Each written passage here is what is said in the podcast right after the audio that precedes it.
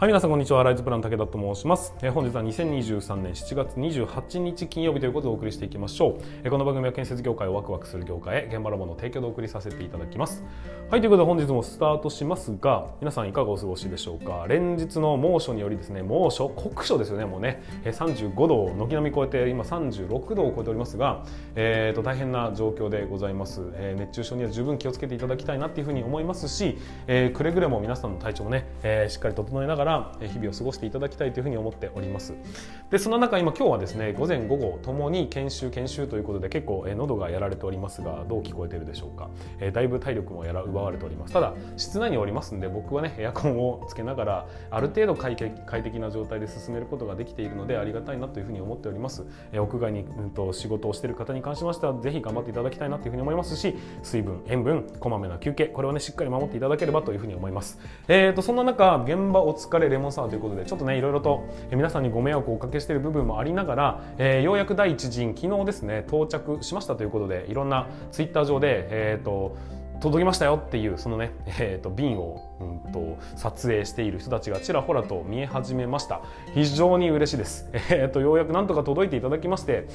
えー、まあ、感無量でございます、まあ、自分の手元に届いて嬉しかったという話を昨日しましたが、えー、それ以上にやっぱり皆さんの手元に届いてうまそうとか飲んでみたら爽快でしたみたいなそういう感想を上げてくれるっていうのはもうツイッターってすげえなっていう SNS よりに尽きるなっていうふうに単純に思いました、え、どんどんどんどん、えこの輪が広がっていってあ面白そう欲しいっていう人が広がってくれればいずれにせよあとですね300ケース切っておりますんで、えー、とお早めにお問い合わせいただかないと飲みたいけど飲めないっていう状態になる可能性がございます、えー、ぜひぜひお早めによろしくお願いいたします。えっ、ー、と明日から僕らちょっとプライベートでですねキャンプにでも行こうかななんていうふうに思っております。北海道なんですけどもまあ暑くなりそうだということもありますんで、えー、しっかりと防暑対策をね、えー、練りながら進めたいというふうに思っております、まあ、いろんなえーと、気候環境がありますが、えー、それでもね、えー、子供との思い出っていうのも、えー、長い目で見ると非常に大切ですのでそこを作りに頑張ってお父さん父ちゃん頑張っていきますと思い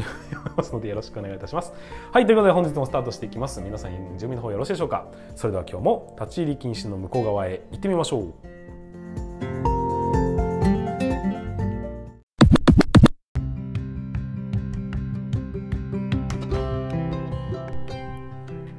はい、皆さんこんにちは。ライズプランの武田と申します、えー、建設業を持ち上げて楽しい仕事にするために YouTube チャンネル建設業を持ち上げる TV を運営したり、現場ラボというサイトでは若手の育成や働き方改革のサポートをしたりしております。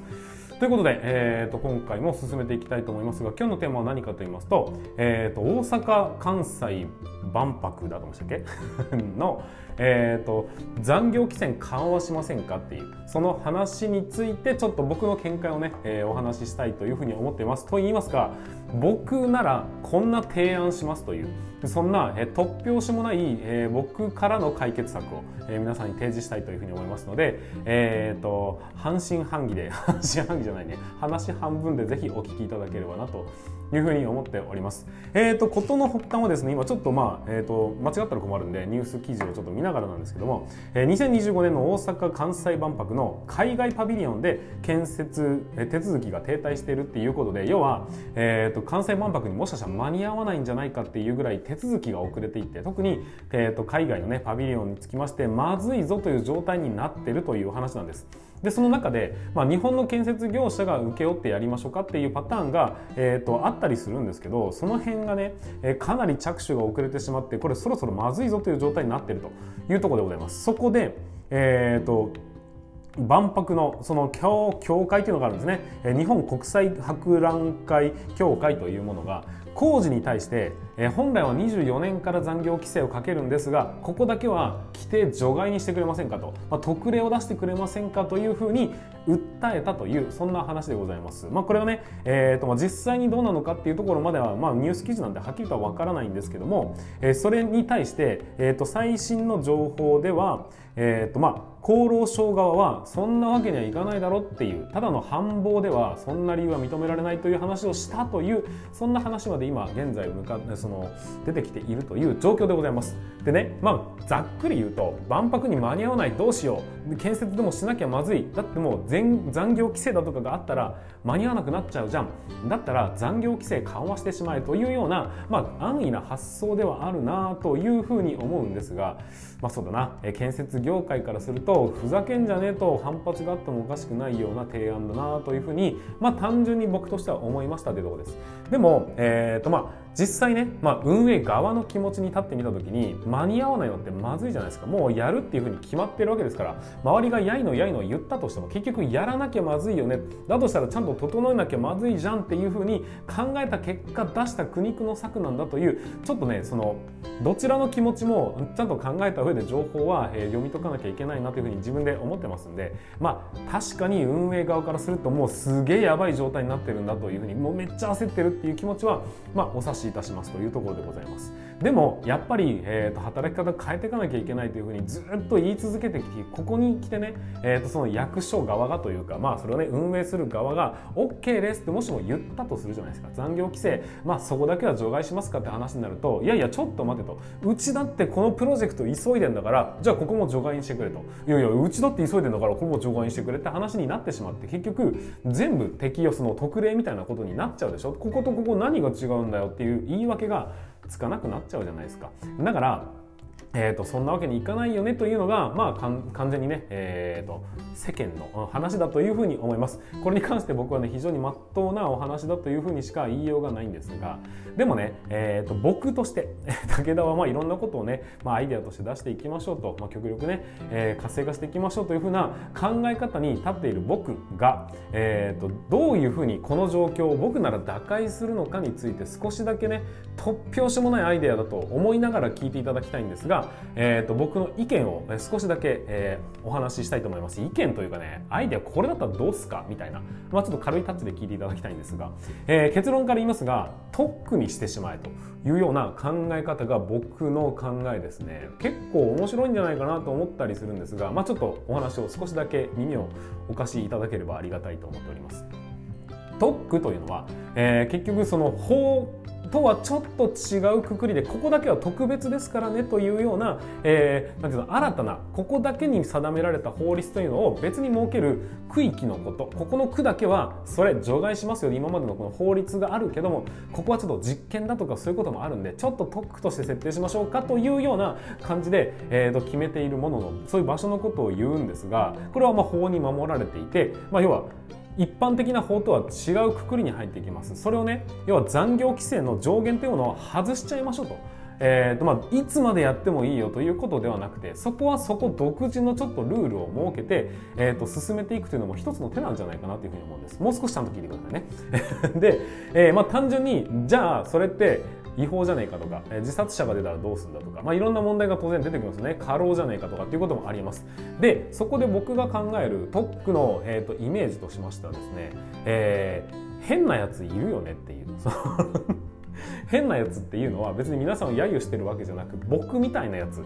要は成長したいんですとか、えー、そういう大きなプロジェクトに携わりたいんです。そのそこにね携われるんであれば成長できるんであれば全然残業とか言ってる場合じゃないんですというふうに考える人も世の中には一定数存在するというふうに僕は思ってるんです。というか僕の周りに集まってきたりだとか、えー、僕の、えーと、このチャンネルを見てくれてる人っていうの結構そういう人が多いなというふうに感じてるんですがそういう人たちが全国にを目にしてみるとね結構優秀でそういうふうな観点を持ってる人って結構いると思うんです。同様にしてそれ職人さんも、えーと、とそういう人っているんじゃないのかなっていうふうに思ったのが、えーとまあ、今回の僕の、本当、考え方なんです。だから当然お金はかかります。お金はかかりますが